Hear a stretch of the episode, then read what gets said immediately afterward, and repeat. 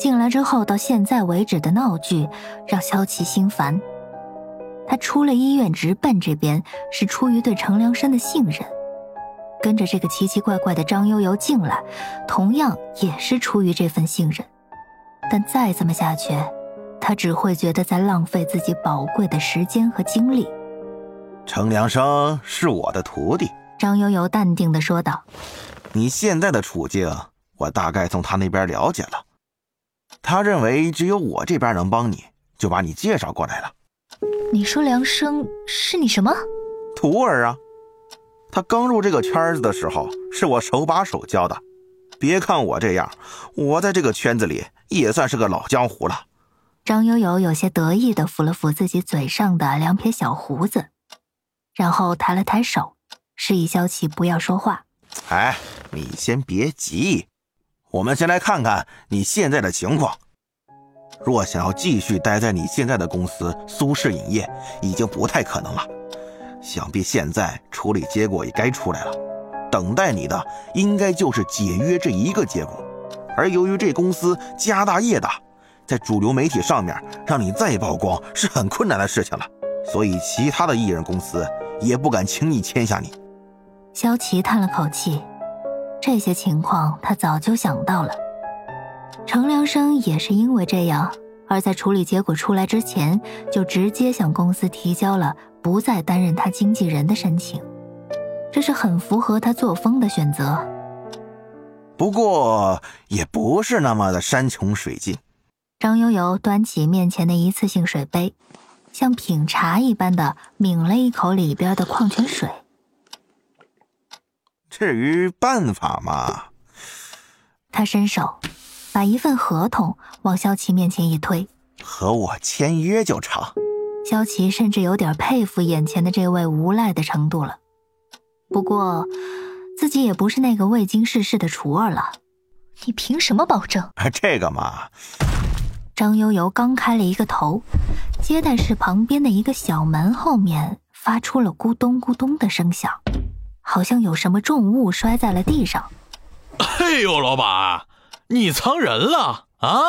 这没有啊，呃，储储藏室而已啊。刚才两个人的那段对话，沈恩飞听得本身已经有些昏昏欲睡了，这一下子他倒来了精神，自告奋勇的站起来，一路小跑去开那扇小门。沈恩飞一开门，一个灰头土脸的身影从门后摔到了地上。挣扎了一会儿，总算是支起了上半身。有点方，是的，这道身影正是今天不知所踪的天使有点方。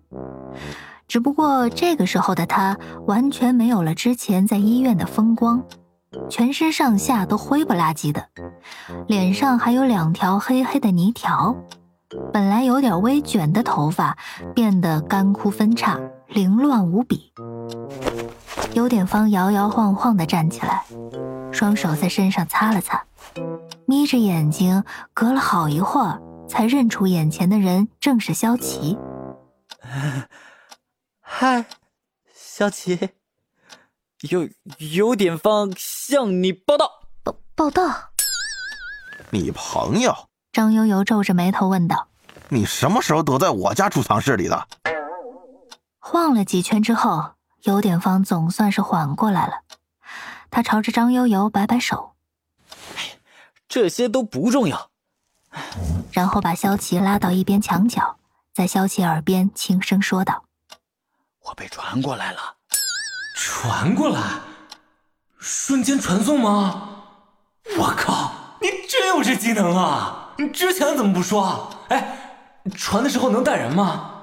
我自己不行，是主神把我传过来的。”还因为我擅离职守挨了几道闪电，有点方委屈的抓了抓自己的脸，难怪有点焦味啊！